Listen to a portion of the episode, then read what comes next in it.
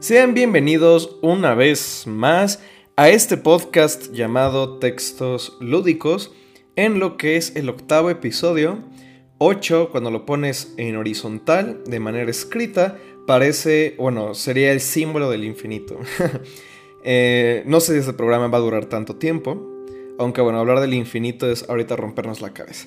Pero bueno, el punto es que ya van pues ocho episodios, que me, parece sorprendente que se me fue así en un eh, abrir y cerrar de ojos.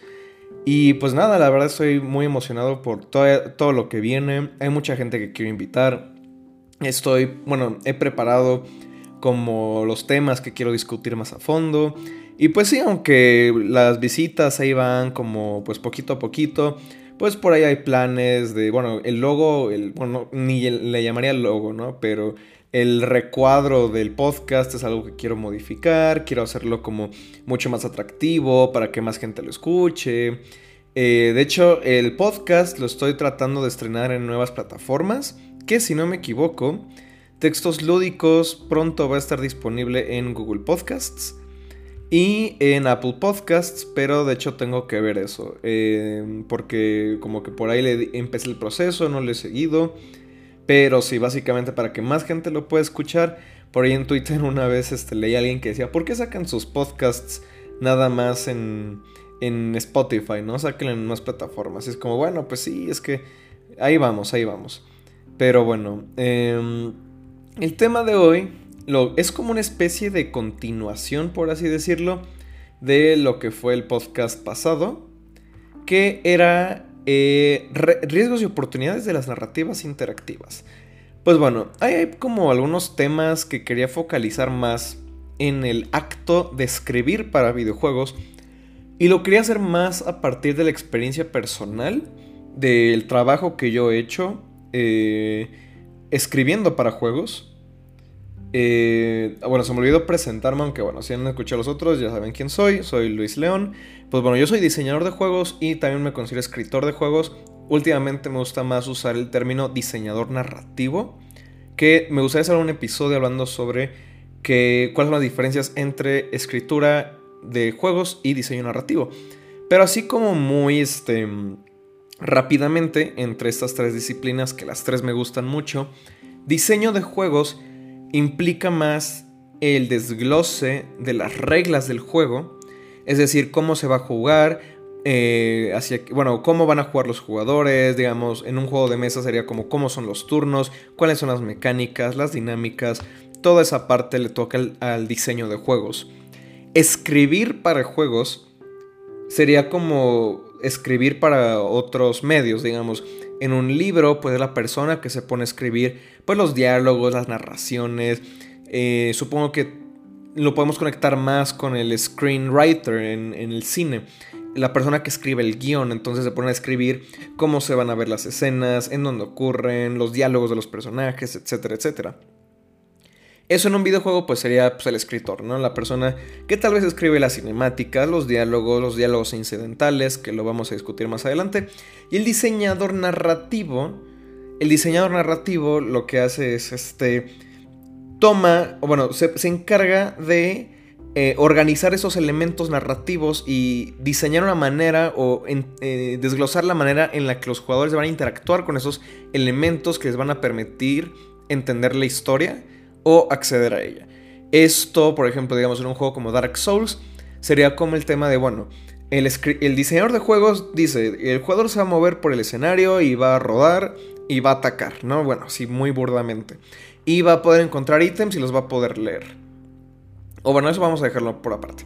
El escritor se encargaría de escribir los ítems, ¿no? Bueno, este ítem se va a llamar de esta manera va a tener esa descripción. El diseñador narrativo sería como una especie de punto intermedio donde dice, bueno, el jugador va a encontrar en los ítems la historia cuando llegues a esta parte va a estar este ítem en específico o cuando haces como esta acción como que va a pasar algo en el escenario que va a revelar esa otra parte de la historia, ¿no? Entonces no es tal cual escribir la historia, sino cómo le comunicas al jugador esta historia a través de los elementos interactivos. Que esto de por sí ya nos presenta como una gran diferencia entre escribir para juegos y escribir para cualquier otro medio. Y aunque tal cual eh, la idea un poco de este episodio era hablar sobre escritura para videojuegos. Es, bueno, al menos para mí es inevitable hablar sobre el diseño narrativo, porque es finalmente, bueno, estos dos cargos o estas dos este, disciplinas, pues claro, en equipos mucho más pequeños, como cuando haces un videojuego independiente, son el mismo cargo muchas veces. O el diseñador narrativo también es el diseñador de juegos y o el diseñador narrativo también es el escritor o los tres al mismo tiempo, ¿no? Que es lo que me ha tocado hacer en mis proyectos de juegos que están en Ichio, por ejemplo, ¿no? Entonces, por eso, eh, pues como que ahorita hablar de retos de escribir para videojuegos, para mí implica todo lo demás. Implica hablar sobre diseñar juegos, diseñar narrativas y escribir guiones o escribir para videojuegos. Pero bueno, el primer punto que quiero meter sobre la mesa es un poco una continuación de algo que hablaba en el episodio pasado, que es este tema de la dificultad para escribir para videojuegos empieza desde antes que empezar a escribir para, o sea, que ya estar escribiendo un guion para juegos. ¿Por qué? Pasa mucho que, eh, pues las, eh, como discutimos ya el, el episodio pasado y en otras ocasiones, escribir para juegos usualmente es una es algo que se piensa hasta después. O sea, eh, nunca se me va a olvidar el caso de Tomb Raider 2013, que también es un caso muy común en, otros, en otras producciones, de juegos que se empiezan a desarrollar y es hasta que pasan muchos meses y ya cuando de hecho el juego empieza a estar en alfa por ahí, que traen un escritor para eh, unir todo, hilar todo el juego. Y entonces tenemos casos como lo de la famosa disonancia ludonarrativa. En juegos como, no sé, de hecho ahorita quería poner ejemplo Doom Eternal, que lo he seguido jugando, el análisis lo voy a hacer eventualmente. Eh, pero bueno, este Doom Eternal, por ejemplo, me da risa que eh, trata de meter mucho contexto de la historia y cosas que es como, ¿qué? O sea, ¿en, qué momento el Lord de Doom daba para esto? Bueno, a, mí me parece como muy curioso porque, bueno, Doom siempre ha sido como un juego que se basa más en la narrativa ambiental. Creo que eso es gran parte del atractivo de Doom. Y aunque es una historia muy sencilla, es muy genial ir viendo la deformación de los escenarios mientras vas eh, descendiendo al infierno. Pero de pronto Doom Eternal retoma toda esta parte de este, las partes medievales del heavy metal y te pone como todo este contexto de la historia y los personajes y los reyes y te habla de pronto de eh, las tribus y no sé qué tanto. Y bueno, eso ya lo voy a criticar más específicamente en el análisis de Doom Eternal. Pero a lo que quiero ir con esto es que, por ejemplo, eh, eh, en Doom Eternal me pregunto cuántas personas realmente se pusieron a leer todo el contexto que te da el juego. Porque parecería que, y a eso iba con todo esto, que en los videojuegos usualmente la escritura, los guiones, la historia es una excusa temática, ¿no?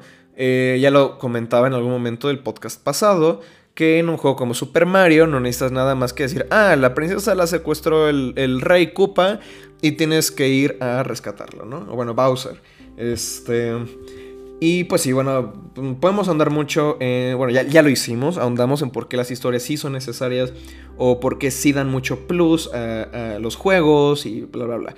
Pero lo que voy es que muchas veces, eh, gran parte de, pues las historias están muy de fondo, ¿no?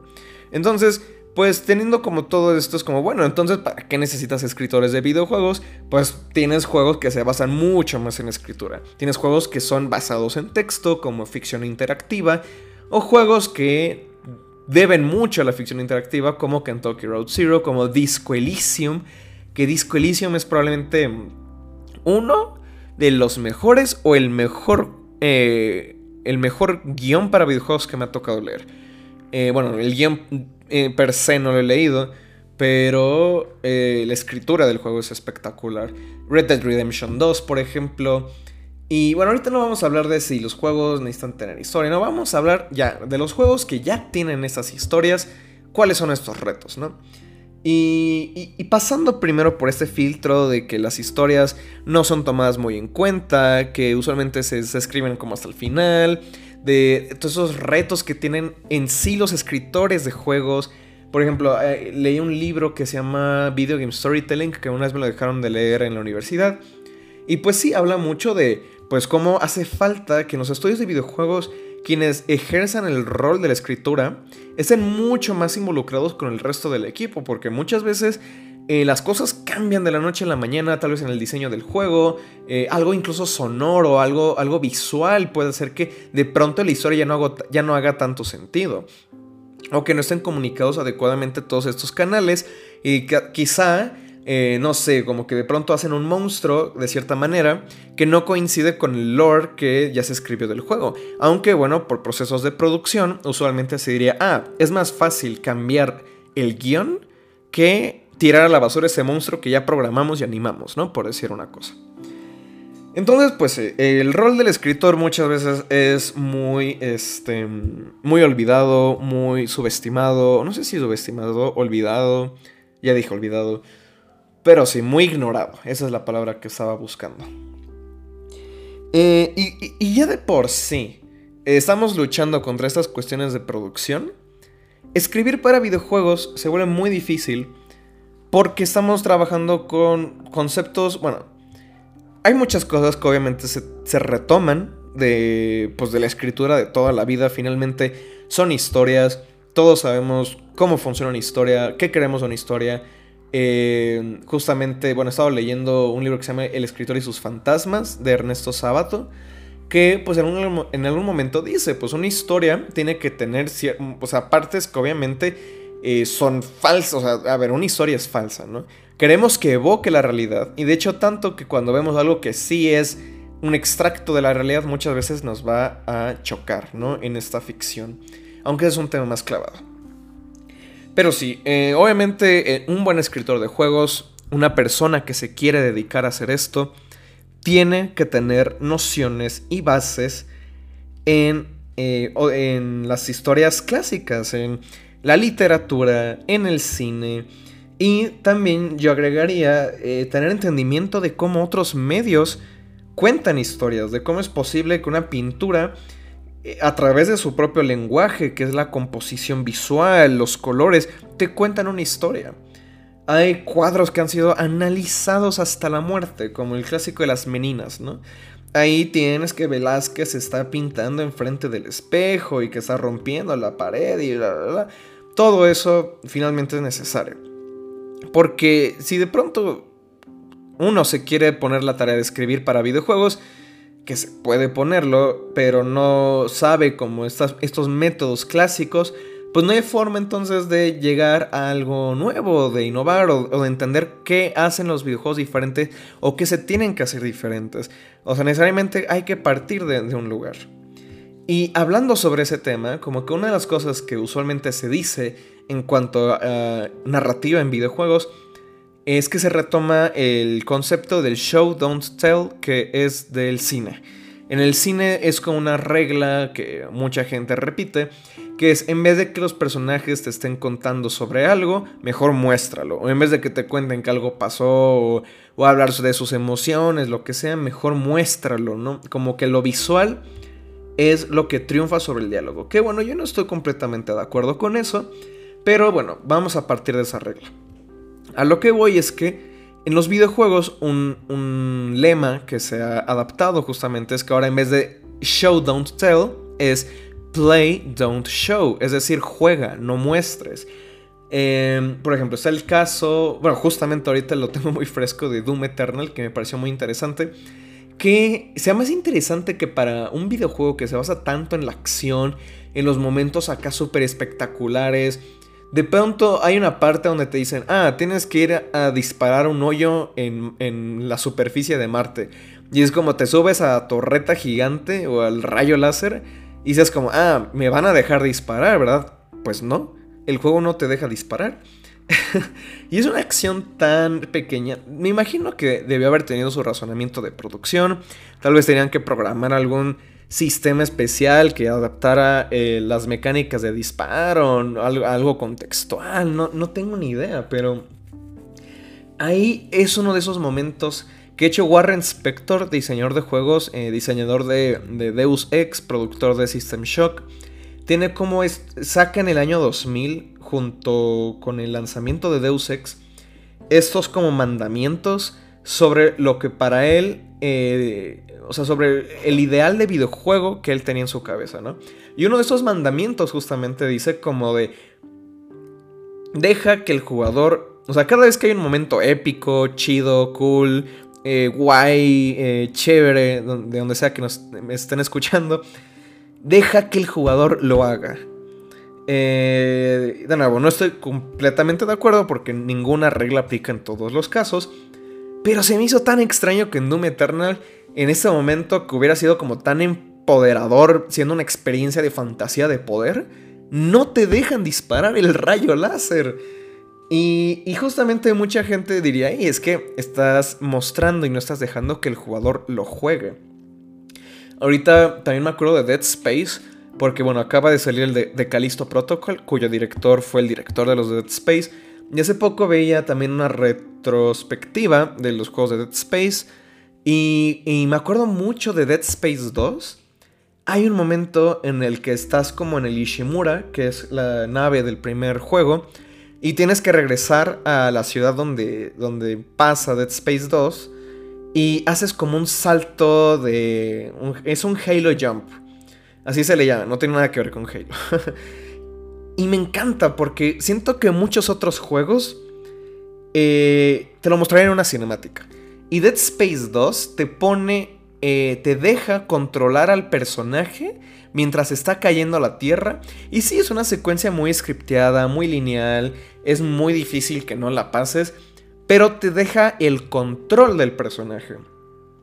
Ahora, justamente hablando como de estas secuencias, de cómo es escribir para juegos, tener estas secuencias de acción o de drama, muchas veces lo que limita también el por qué hay secuencias que se tienen que mostrar, contar y no dejar jugar al, jugador, es porque pues, los procesos de producción de videojuegos son muy diferentes y aquí estamos hablando de que si quieres que el jugador haga algo, tiene que estar programado. Tiene que haber una acción que lo permita y estamos hablando de lo que Chris Crawford, diseñador, investigador y maniático de los videojuegos, diría que son los verbos. Eh, eso es como una crítica que le hace mucho Chris Crawford a las narrativas interactivas. Dice que eh, los videojuegos inherentemente son mucho más simples que una novela o una película por la cantidad de verbos que se están manejando. Aunque bueno, ahí también yo diría, hoy en día diría que Crawford, o sea, también estás hablando de que son estructuras eh, sintácticas muy distintas. O sea, en un, en, en un libro, pues sí, o sea, vas a encontrar n cantidad de verbos, pero porque la construcción del lenguaje es muy diferente a la construcción del lenguaje en un videojuego. Pero aún así tiene un punto, tiene un punto en que, pues sí, las acciones de un videojuego son muy limitadas, porque construir sistemas y que estos estén interconectados, que sean funcionales, que hagan sentido para el jugador, que se puedan jugar bien, bla, bla, bla, es muy complicado y es muy tardado. Entonces, pues si en un juego como The Witcher, por ejemplo, pues puedes caminar, puedes atacar, puedes correr, puedes rodar, puedes manejar tu inventario, comprar, hablar pero quizá no hay un botón específico para hacer que Geralt se deprima. Bueno, de hecho, ni siquiera puede deprimirse, ¿no? Porque es un Brug, es un Witcher. Este. Bueno, en el universo de The Witcher, paréntesis, eh, los Witchers son estos. Bueno, ya da igual, investiguenlo por su cuenta. Eh, tal vez algún día hablemos de The Witcher. Pero bueno, este. Aquí va con todo esto. Claro que, bueno, hacer juegos es mucho más complicado. Y por lo tanto, pues muchas veces tienen que recurrir a hacer cinemáticas. Entonces, cuando tienes juegos como What Remains of Edith Finch, que cambian de mecánicas cada viñeta de juego, es un gran triunfo. Y claro, What Remains of Edith Finch es un juego que dura dos horas, pero se da el lujo completamente de que cada e, es un compendio prácticamente de cuentos cortos que están interconectados porque son de la misma familia, por así decirlo. Pero cada vez que entras a uno, el método de interacción del jugador cambia. Y cambia de acuerdo a la historia que se está contando para hacer que el jugador se sienta más conectado con el personaje. Entonces luego tienes la secuencia de, Lewis, Lewis, como se pronuncie, que se hace las secuencias más espectaculares que jamás he jugado jamás, porque entran en sincronía el juego y la historia. Es un ejemplo perfecto del play, don't show. Ahí estás jugando la disonancia mental que tiene el personaje entre la realidad y su ficción. Pero no siempre se puede trabajar los videojuegos así. La mayor parte de las veces, repito, es llegar y que el juego vaya por un lado y la historia va por otro lado y no hay alguien que se encargue de unificarlos. Que es eh, lo que a mí me gusta hacer, trato de hacerlo y actualmente eh, como estoy trabajando es algo en lo que, estoy haciendo, que trato de hacer, trato de mejorar en ello, porque no es fácil, o sea, tal vez no, no, es, no es algo que sea tan obvio. Y repito, porque los videojuegos llevan muy pocos años de existencia, llevan eh, si bien nos va, cinco décadas. Y digo si bien nos va, porque, bueno, pongo de punto de, partida cuando el videojuego se hace industria, ¿no? En los 70s. Eh, antes de eso, pues sí, hay dos juegos más, o tres juegos más antes, ¿no? Así que 70s, ¿no? Entonces llevamos 50 años construyendo un lenguaje que tiene mucho potencial. Pero como bien, por ejemplo, bien este David, que fue el invitado de hace dos episodios, Bien nos dice, pues los videojuegos ahorita están muy... La mayor parte de los videojuegos son muy básicos narrativamente. Y, más allá de porque los videojuegos tienen que mucha... O sea, los juegos, este, de nuevo, los AAA, estoy completamente de acuerdo. Aunque luego hayan casos como Red Dead Redemption 2, como Dead Stranding. Los juegos independientes son una... Bueno, ya van por otro lado. Bueno, no siempre es el caso que, que sean muy cargados a la narrativa. Pero los videojuegos narrativos independientes son los que más han avanzado este campo. Pero a lo que voy es, o sea, ese no era el punto. El punto es que si, si gran parte de los videojuegos no, no, han logrado explotar este potencial de, de, la narrativa interactiva, es porque nos está exigiendo pensar en las historias de una manera que no, no se había hecho eh, o no se ha ejercitado, ejercitado tanto como otros tipos de historias. Entonces, claro, cuando entonces es muy fácil llegar y decir, ah, bueno, voy a escribir el guion para un juego y el guion se va a contar en las cinemáticas y en el juego vas a disparar y luego la historia se va a tratar sobre, eh, no sé, eh, el, ¿cómo se llama en español? Nuclear Deterrence, ¿no? O sea, eh, la destrucción mutua asegurada de las bombas nucleares de la Guerra Fría. Y luego tienes juegos como Call of Duty Black Ops, ¿no? Que pues sí, o sea, bueno, ese también ponía de ejemplo Uncharted en otra ocasión, ¿no? Que vas disparando a todo mundo y luego la historia es como, no, pero está mal. ¿Ok? Y, y de nuevo, yo, yo, no, yo no digo, o sea, yo no culpo a los escritores tal cual. De nuevo, por todo lo que ya mencioné. Eh, y, y, también porque es eso, o sea, no, no estamos acostumbrados a hacer todo esto. Eh, pero bueno, eh, otro, el, tercer como punto principal que quería, ah, del que quería hablar, además de bueno, el show don't tell, la producción de los juegos, es el tema que eh, también los, videojuegos pues finalmente tienen muchas formas de, de, contar esas historias. No solamente es que vas a llegar tú como escritor y tu chamba sea contar toda la historia o es la única forma en la que vamos a acceder a la historia del juego. Eso es algo que también, este, bueno, esto es un tema que me gusta mucho. Porque, pues sí, o sea, yo soy de la idea que los videojuegos tienen muchas herramientas y eh, no es malo que se usen cinemáticas porque el videojuego lo permite. Pero el videojuego también permite mostrar texto, por ejemplo, y también permite mostrar las cosas de manera visual. De hecho, por ahí hay un tema que, que, que, que me molesta un poco, de cierta manera, que es así como se premia el show don't tell en las películas y hablamos del play down show en los videojuegos, creo que muchas veces se carga mucho a la idea de que mostrar visualmente una historia en un videojuego es automáticamente mejor que mostrarla en texto. Yo no estoy de acuerdo. Solamente quería ponerlo sobre la mesa. Pero, eh, bueno, con esa parte de mostrar eh, bueno, visualmente una historia, Podemos hablar entonces de juegos como Dark Souls o Journey, ¿no? Journey y me, me parece un gran ejemplo porque en Journey nunca hay un solo diálogo. Y entonces, por ejemplo, alguien que escribe ese juego, ¿cómo lo escribe, no? Ahí, pues estamos hablando de otras formas de escritura, como storyboard, por ejemplo, de hacer un tratamiento, de escribir como, bueno, qué es lo que se quiere, eh, lo que se quiere comunicar, lo que se quiere que el jugador sienta, cuál es la historia de este mundo, y luego trabajarlo con, con alguien visual, con un artista. Me recuerda mucho el proceso que veía de Dune, la, bueno, la Dune de Jodorowsky, que nunca salió. Pero hay un documental por ahí que me gusta mucho de cómo muestran, hablan de este proceso que tenía Jodorowsky con este Moebius, de que le iba contando la historia y, y, Moebius lo iba eh, dibujando todo como si fuera la cámara. Y eso se me hizo tan bonito y dije, wow, me encantaría trabajar con alguien así. Eh, y pues es eso, o sea, la escritura no solamente estamos hablando de texto, ¿no? Aunque bueno, yo sí me, oriento mucho hacia los textos o hacia las palabras escritas porque es algo que me gusta mucho. Pero finalmente escribir y escribir para videojuegos, eh, supongo que el tema principal de este episodio es que se puede ver desenvuelto de varias maneras.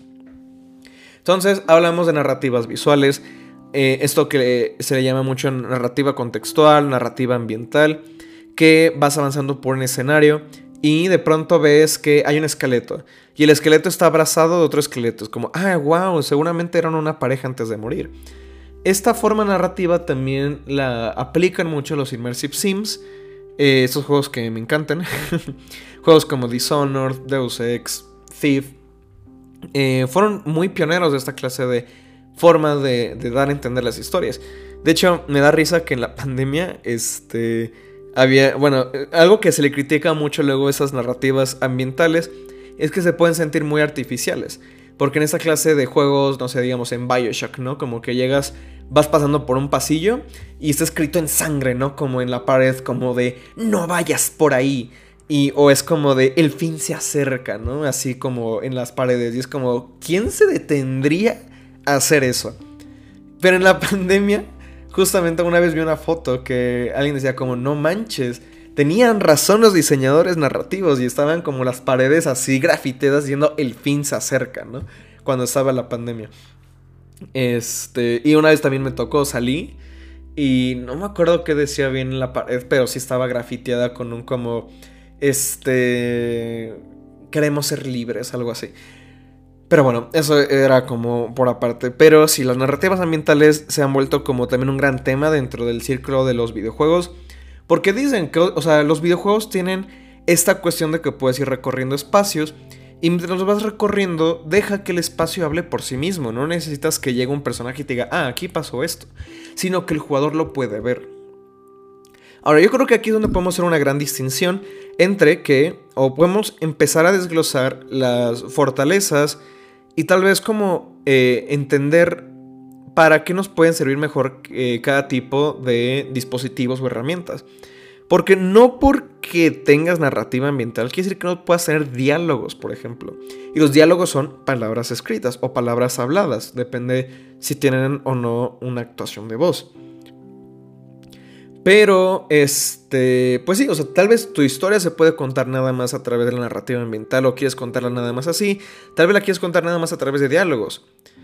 Tal vez eh, la idea de que, pues sí, esta parte de Showdown Tell es, tal vez para algunas personas sería mejor que vayan recorriendo Lordran en Dark Souls y mientras lo van haciendo van viendo los edificios caídos, van viendo que aquí había una recámara, que aquí hay un cuadro y el cuadro sugiere como una idea. También se habla mucho de esta como construcción poética que pueden tener esos juegos como Ico, de que el escenario como que dice más cosas y los personajes hablan muy crípticamente y todo esto. Pero también hay espacio para el texto.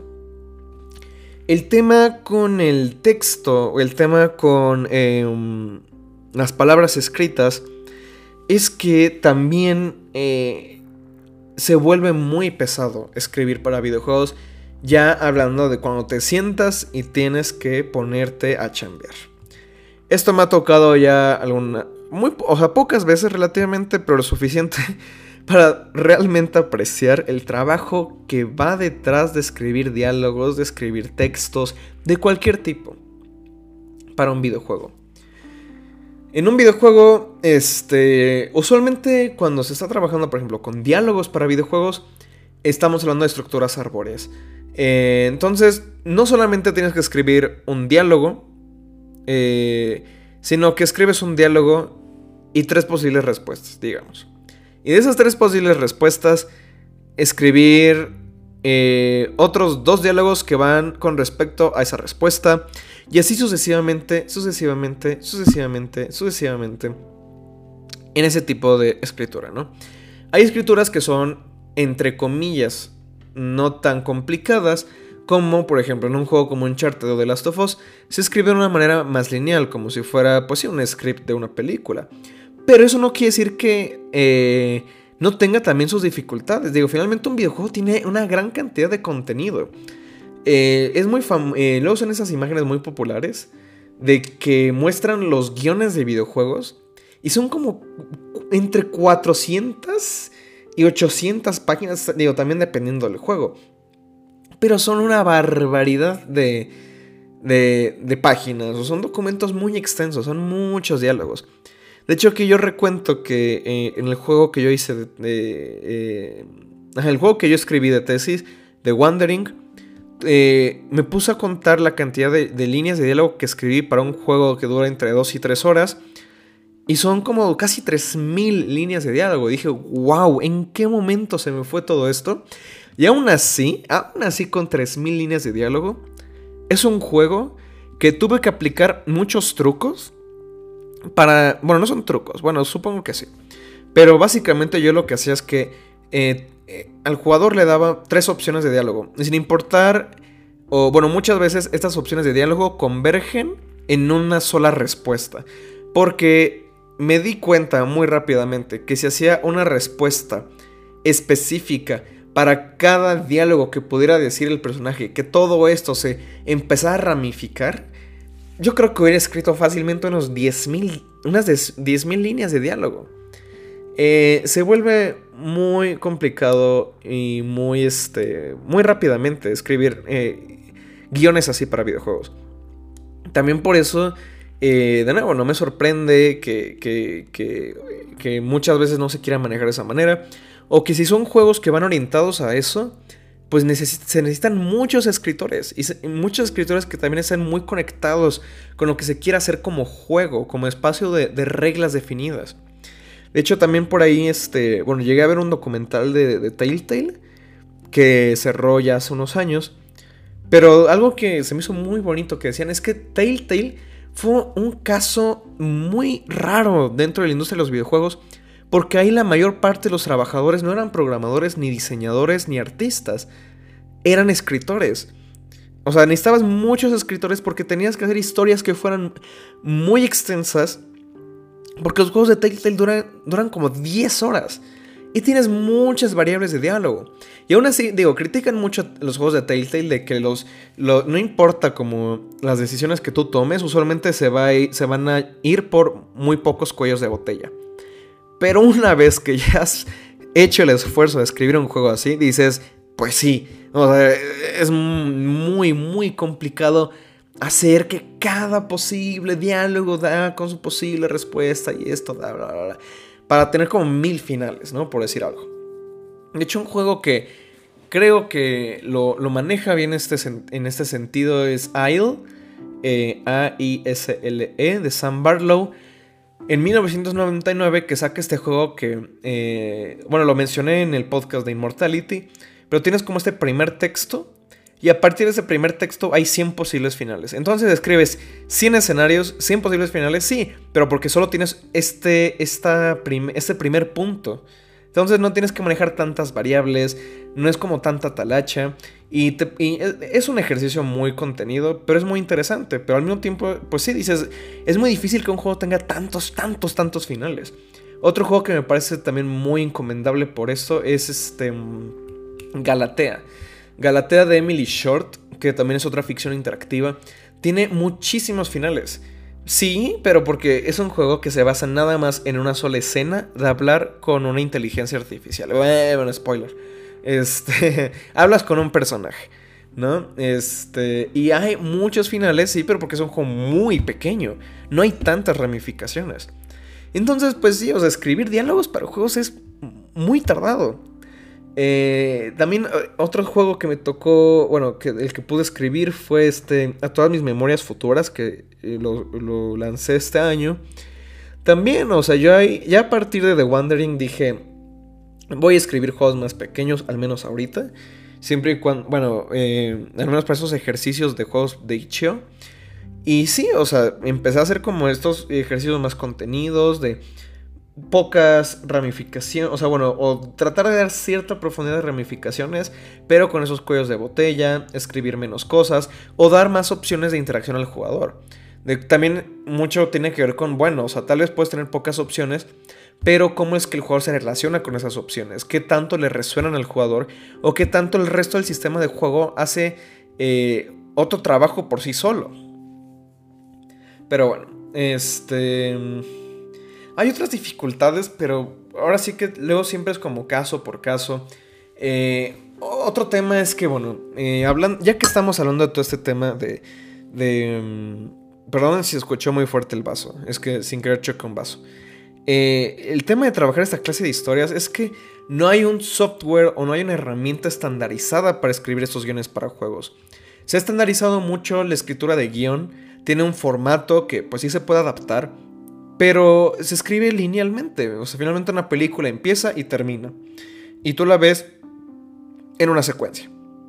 En el videojuego no sabes en qué momento el jugador va a ir por un camino, por el otro, si se va a ir o no va a ir a una sección escondida.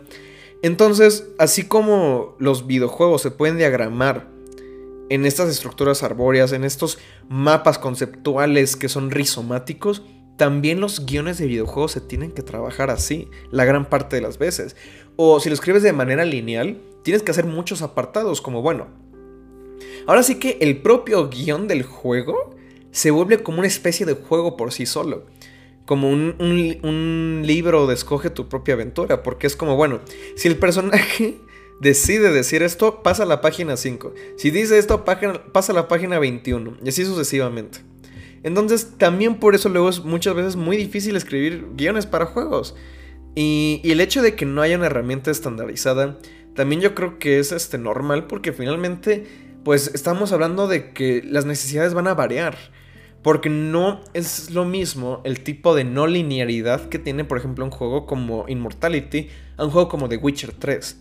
O un juego de ficción interactiva como Galatea. Entonces, por eso, todas esas cosas hacen que se complique mucho el rol del escritor de juegos. Y por eso que eh, yo quise desde un inicio, por ejemplo, estudiar diseño de juegos, porque sentí que tener esta base en, la estructura del juego me iba a hacer poder trabajar mejor la escritura y las narrativas de los propios juegos. Pero bueno, eh, hay como otro temita ahí que tenía, rápido. Yo creo que este episodio va a ser más cortito. Pero Sí, finalmente también los, juegos también requieren mucha escritura técnica. Eh, eso es como un rol que creo que se suele obviar mucho o no se suele como tomar mucho en cuenta. Y lo menciono rápidamente porque eso es algo que también me ha tocado mucho. No solamente se trata de escritura creativa, como por ejemplo, pues sí, ¿no? Como el sol se posaba detrás de la montaña, sino que también está la parte de ponerse a escribir los textos eh, de interfaces, por ejemplo, los textos del de, menú de opciones. Ahora sí que los textos eh, o el sistema de ayuda para el jugador. Eso también es complicado, porque muchas veces, de hecho hay como toda, bueno, luego hay como discusiones de, por ejemplo, si cuando pones una pantalla de confirmación al jugador, en vez de que diga, ¿estás seguro que quiere salir sí o no? Es como de, por supuesto, o eh, ahora no. Para que no sea como tan frío, para hacer que abrace más al jugador. Y aunque parece que son los textos técnicos, tal vez no tengan, eh, o parecería que no tienen tanto mérito como una escritura creativa, requiere que se piensen mucho también. Eh, justamente ahorita estoy trabajando en un juego en el que tengo que estar escribiendo tutoriales Y, también uno se tiene que poner a pensar, bueno, ¿cuál es la mejor manera de comunicar estas ideas sin que, sin que suene tan complicado para el jugador? ¿Cómo se va a apoyar de, algo visual? Esto entra así más en el, en el terreno, yo diría, que del diseño de la comunicación.